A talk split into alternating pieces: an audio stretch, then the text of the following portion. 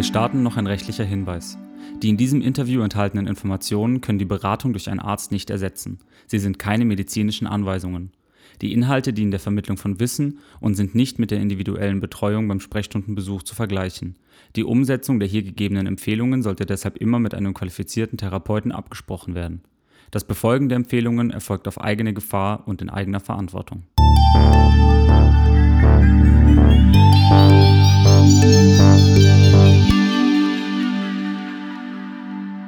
Herzlich willkommen zum heutigen Video. Ich freue mich, dass du wieder dabei bist. Mein Name ist Anne Goldhammer-Michel und ich interviewe heute den Experten Dr. Bill Lemke. Wir reden über Vitamin D und andere wichtige Nahrungsergänzungsmittel bei Migräne.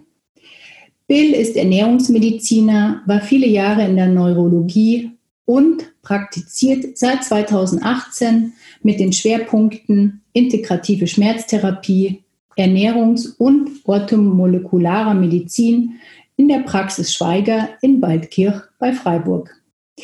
Er ist auch Fachreferent für Vitamin D und außerdem Experte für Lifestyle-Veränderungen. In seiner Doktorarbeit hat er über sechs Jahre lang die Auswirkungen von Ernährung, Vitamin D, Sport, Schlaf und Entspannungstechniken auf Autoimmunerkrankungen am Beispiel der multiplen Sklerose untersucht. Lieber Bill, herzlich willkommen. Ich freue mich sehr, dass du da bist. Hallo Anne, danke. Ich freue mich auch, dass ich da sein darf. Ähm, ich glaube, dass es sich mittlerweile ja schon herumgesprochen hat, dass in Deutschland viele Menschen mit Vitamin D, welches ja heute unser Thema ist, ähm, und was eigentlich ein Hormon ist, ähm, unterversorgt sind. Aber was das für große Auswirkungen auch vor allem bei chronischen Erkrankungen hat, ich glaube, das wird oftmals noch unterschätzt. Es gibt mittlerweile auch einige Studien ähm, zu Vitamin D und Migräne. Diese zeigen tatsächlich, dass ein Vitamin D-Mangel ähm, mit einer erhöhten Anfallshäufigkeit einhergeht, beziehungsweise dass Migräniker mit einem hohen Vitamin D-Spiegel im Blut seltener Migräne haben. Du beschäftigst dich seit vielen Jahren mit Vitamin D, vor allem im Kontext mit Autoimmunerkrankungen. Erklär uns doch bitte erstmal, was ist Vitamin D überhaupt und warum hat es so einen großen Einfluss auf unsere Gesundheit? Ja, das mache ich gerne. Das ist tatsächlich ein Thema, über das ich sehr gerne rede. Ähm, Vitamin D ist schon eine faszinierende Substanz, weil sie sehr, sehr lange schon auf diesem Planeten verweilt. Wenn wir da mal 800 Millionen Jahre zurückgehen und wir sind in der Ursuppe, hatten wir sehr, sehr starke Strahlung, weil die Atmosphäre noch nicht so aufgebaut war. Ja? Und äh, diese Strahlung, die war ähm, auf jeden Fall genschädigend. Und die äh, ersten Einzeller, die in dieser Suppe schwammen, hatten also eine Notwendigkeit, einen Schirm äh, zu bauen, der ihre, äh, ihre Gene schützt vor der UV-Strahlung. Und das war das Kohlecalciferol. Das war also nichts anderes als ein UV-Schirm. Sehr aufwendig produziert für die Zelle. Ein Steroidmolekül und Steroidmoleküle sind aufwendig. Da sind äh, 40 und mehr Schritte involviert, ein solches Molekül zu bauen. Mit Sonnenenergie kreiert. Und was einmal da ist, das wird benutzt. Das bedeutet, es ist mit eines der ältesten, wenn nicht das älteste Hormon, das wir überhaupt haben. Und dann ging das weiter. Das Cholecalciferol wurde dann in der Zelle, dann in zwei weitere äh, Formen, dann noch hydroxyliert, bis zu dem, was wir dann heute kennen mit der Speicherform, dem Calcidiol und der aktiven Form, dem Calcitriol. So. Und ähm, es ist einfach ein Prinzip in der Natur und der Evolution, was äh, schon immer da war was vor allen Dingen billig ist und was noch einen hohen Impact hat, weil es ein Steroidhormon ist. Und Steroidhormone haben nun mal die Fähigkeit, Membranen zu passieren und zählen deswegen zu den Hormonen der höchsten Ordnung.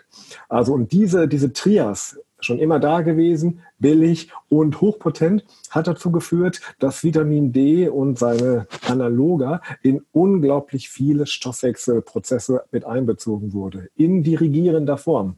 Das ähm, Immunsystem, wenn wir mal gucken, was waren denn die ersten komplexeren Lebewesen? Das waren die Flechten und die hatten noch so ein archaisches Immunsystem, ja, mit Fresszellen und so. Da gab es noch keine T-Zellen und B-Zellen, Antikörper und sowas. Das kam 400 Millionen Jahre später. Das heißt, Vitamin D, diese Substanzen, die schon da waren, wurden in jeden Prozess in der Entstehung des Immunsystems mit einbezogen, immer in einer steuernden Funktion, weil es ein Hormon der höchsten Ordnung war. Und deswegen verwundert es nicht, dass Vitamin D jetzt einen Impact hat, der sehr, sehr weit gefächert ist. Wir finden den Rezeptor für das Vitamin D in fast annähernd jeder Zelle. Es gibt Zelltypen, die haben keine, aber das sind wirklich wenige. Und vor allen Dingen im neuronalen Gewebe, im Hirn, da haben wir eine Häufung von diesem Rezeptor. Und äh, wenn man sich jetzt fragt, okay, was macht Vitamin D? Warum ist es so potent?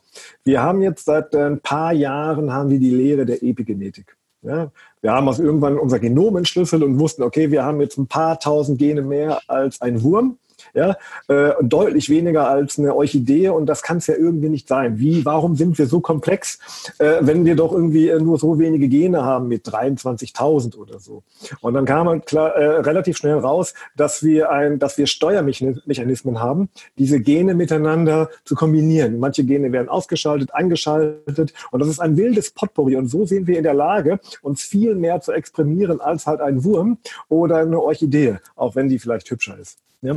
Und, und dann ist also die Frage aufgekommen, wer wer in unserem Körper, in der Zelle in der Lage, die Genexpression, also das Ablesen der Gene, zu steuern. Ja? Und das sind also epigenetische Faktoren. Und dann ist man irgendwann auf eine Klasse gekommen von Proteinen und die nennen wir die Superfamilie der Nukleärfaktoren. Das sind also sozusagen Faktoren, Proteine, und die schwimmen in der Zelle um den Zellkern herum, dort, wo unsere Gene liegen. Und wenn die aktiviert werden, dann gehen die in den Zellkern und sorgen dort für eine Konformitätsänderung. Das heißt, das ganz dicht gepackte genetische Material wird so ein bisschen aufgeblasen und erst dann kann es abgelesen werden. Und das ist einer der Möglichkeiten, mit denen diese, äh, diese Faktoren, diese äh, äh Nuklearfaktoren quasi auf das epigenom oder epigenetisch wirken. Und wenn man sich jetzt anschaut, wer ist in dieser Superfamilie, da ist irgendwie dann, da sind unsere Sexualhormone, die sind da drin, das Cortisol ist da drin und der absolute Chef ja, von all diesen Faktoren ist der Vitamin D-Rezeptor. Also mhm. das, was man in der, in der öffentlichen Presse, in der Wahrnehmung immer wieder hört von honorigen Professoren, dass es sich hier um eine Modeerscheinung handelt und eine abstruse Idee von irgendwelchen Vitamin D, Punkt, Punkt, Punkt, ja, ist in Wirklichkeit auf biochemisch, auf physiologischer Ebene das älteste, wichtigste Steuerhormon, das wir überhaupt haben. Und die Gene, die da gesteuert werden, das sind ungefähr 2000. Und da geht es nicht um Haarfarbe. Ja, äh, da geht es wirklich ums Eingemachte. Das sind Schlüsselgene. Das sind Schlüsselgene für bestimmte Stoffwechselwege. Und wenn man sich dann äh, im Immunsystem mal anschaut, was da zum Beispiel bei ist, dann haben wir im Immunsystem eine, ähm, eine Genklasse. Das sind die MHC-Cluster. Und die dienen der Immunzelle als Bibliothek wie geht denn das überhaupt mit der Immunität? Wie kann ich denn überhaupt eine, äh, eine, eine eigene Zelle oder ein, ein, ein eigenes Gewebe unterscheiden von Fremden, von Eindringlingen? Ja? Und diese MHC-Cluster werden zu großen Teilen fast ausschließlich von dem Vitamin D kontrolliert. Das heißt, wir sind bei den ureigensten Mechanismen der Autoimmunität. Ja? Und dann guckt man weiter, dann geht es in Regeneration. Da sind wir dann, da machen wir ganz langsam äh, die, Schleife so in Richtung Migräne. Neuroprotektive Faktoren im Hirn, die es haben muss. Ohne die kann das Hirn nicht regenerieren. Ohne die haben wir keine Neuroplastizität. Ja? Vitamin D abhängig und zwar ganz, ganz stark Vitamin D abhängig. Der wichtigste Faktor, der Brain Derived Neurotrophic Factor, BDNF, ja, ist fast zu großen Teilen Vitamin D abhängig. Und dann gehen wir weiter, dann gucken wir, Migräne, Riesenthema, Vasokonstriktion, Vasodilatation, Gefäßtonus, ja. Und das ist alles Kalzium vermittelt. Der Gefäßtonus ist ganz oft Kalzium vermittelt. Und der Kalziumhaushalt, der kalziumbindenden Proteine, die in der Lage sind, diesen Haushalt zu kontrollieren, ist Vitamin D vermittelt. Ja, und so kann ich also jetzt hier ein Buch aufschlagen. Es gibt irgendwie ein wunderschönes Buch irgendwie in Amerika über den Vitamin D-Stoffwechsel. Das hat irgendwie 1200 Seiten. Und da kann ich jetzt irgendwie anderthalb äh, Tage vorlesen was Vitamin D alles macht, ja. Und äh, deswegen ist es wirklich tief traurig, dass wir die Gewohnheit, die wir hatten im, im Winter, ähm, Lebertran zu substituieren, dass wir das aufgegeben haben, weil die, die Fachverbände, die ärztlichen Fachverbände diese Empfehlung nicht mehr aufrechterhalten haben und wir unseren Großmüttern einfach nicht mehr vertraut haben. Was gute Gründe hat, aber im Punkto Lebertran hätten wir vielleicht auf sie hören sollen.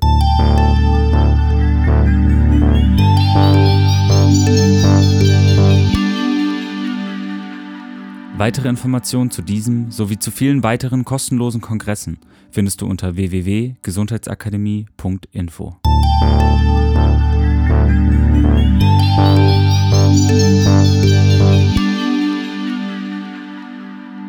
Das heißt aber, man kann, man kann auch nicht im Sommer sozusagen, wenn ich jetzt irgendwie drei Monate auf Mallorca wohne oder in Italien bin, dann kann ich nicht so viel speichern, dass das tatsächlich über den Winter reicht. Also, nee, leider nein. Das kann ich mit Supplementen. Ich kann mit Supplementen mir einen Spiegel aufbauen, der auch wirklich irgendwie äh, ein halbes Jahr bis ein Dreivierteljahr reicht, aber über die Sonne nicht. Über die Sonne, das sind so okay. 20.000 Einheiten pro Tag.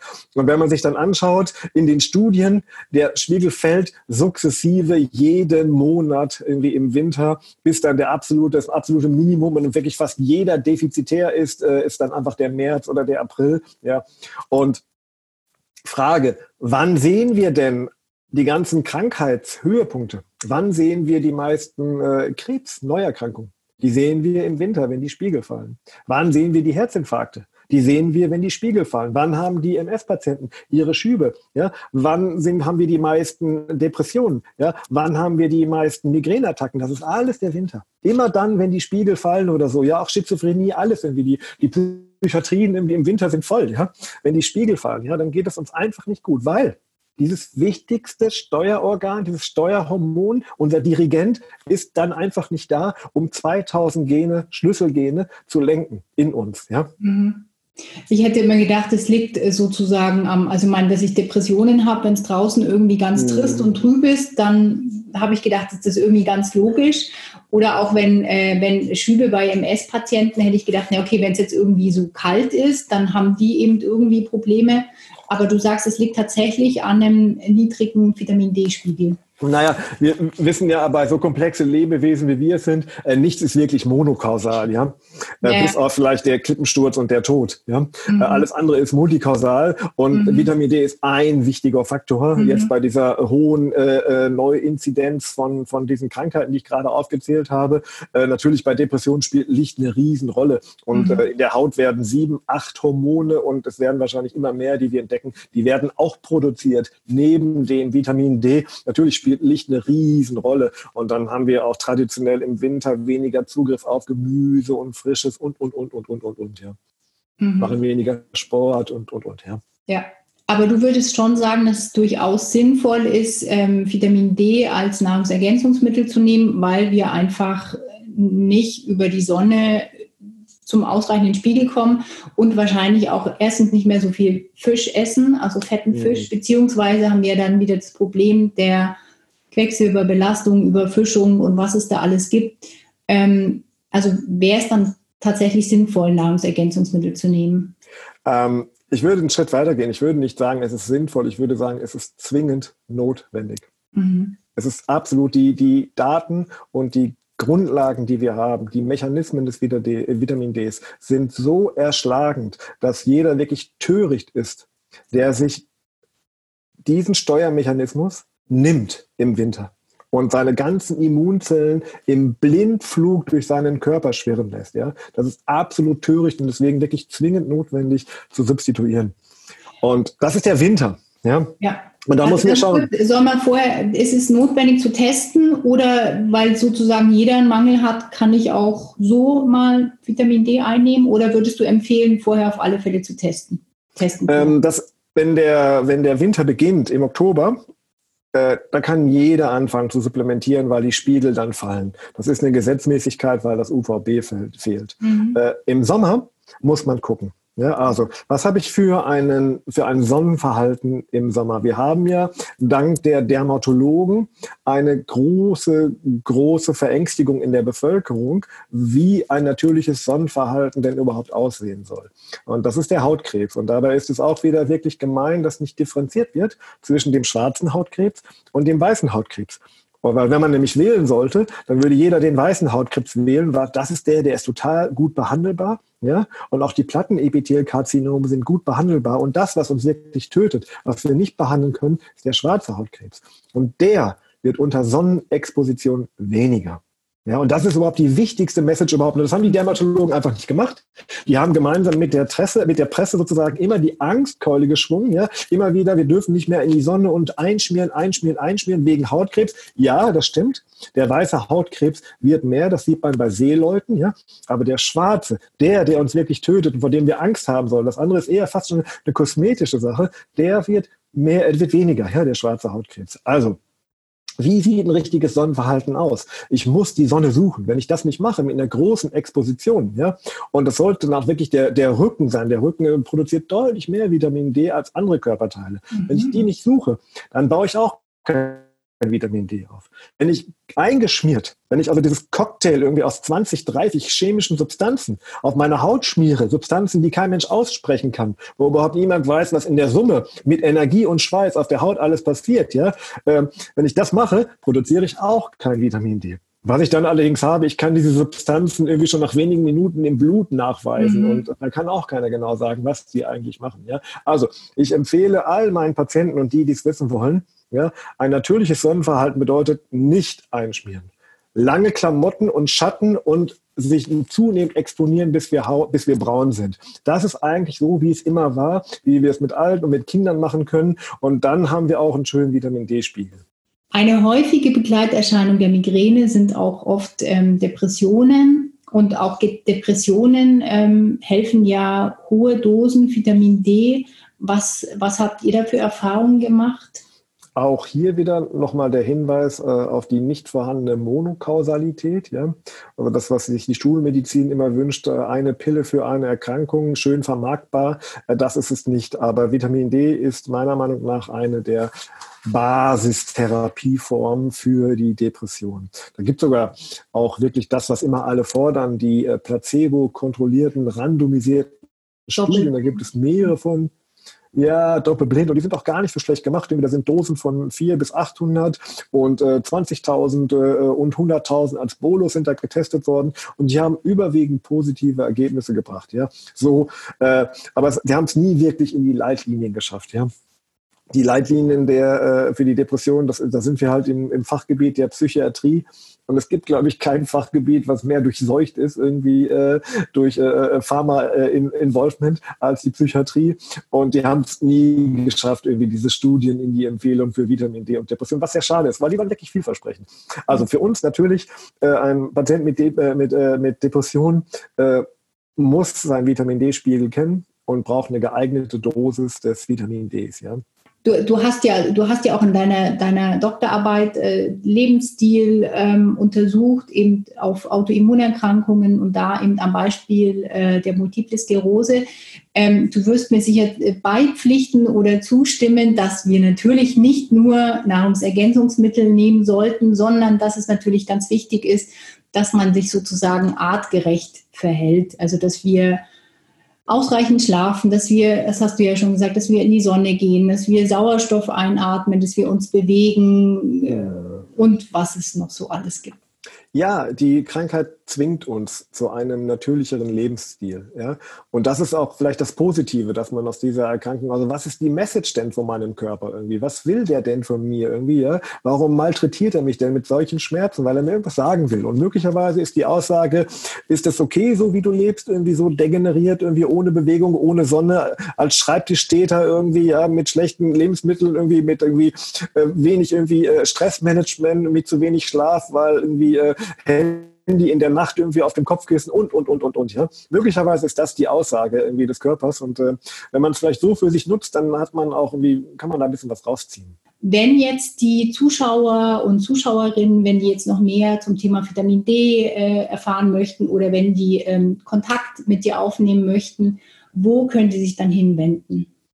Ja, ich, äh, wie du ja schon gesagt hast, ich praktiziere als äh, zweiter Coimbra-Arzt, also mit der Vitamin D-Hochdosistherapie, also alles jenseits der 20.000, äh, arbeiten wir mit unseren Autoimmunpatienten und ich praktiziere dort zusammen in der Praxis mit Beatrix Schweiger in Waldkirch bei Freiburg.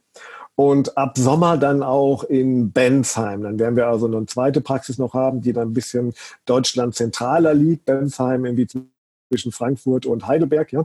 Und das wäre dann einfach, das wäre einfach dann die, die Adresse irgendwie für jemand, der wieder ärztlicherweise begleitet werden möchte.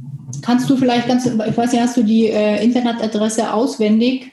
Praxis Schweiger oder was? Ja, also wenn man Beatrix Schweiger Waldkirch eingibt, irgendwie dann äh, okay. landet man zwangsläufig auf unserer Internetseite. Okay, super. Ja, dann sage ich vielen herzlichen Dank, dass du dir die Zeit genommen hast, um uns das hier alles zu erklären. Ja, total gerne. Hat Spaß gemacht. Danke für die ja. Einladung, Anne. Ja? ja, bitte gerne. Also Bill, mach's gut. Tschüss. Ja, du auch. Alles Gute. Tschüss. Danke dir auch.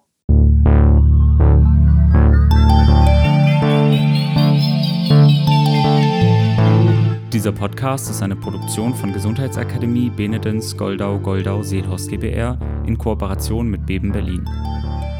Weitere Informationen zu diesem sowie zu vielen weiteren kostenlosen Kongressen findest du unter www.gesundheitsakademie.info.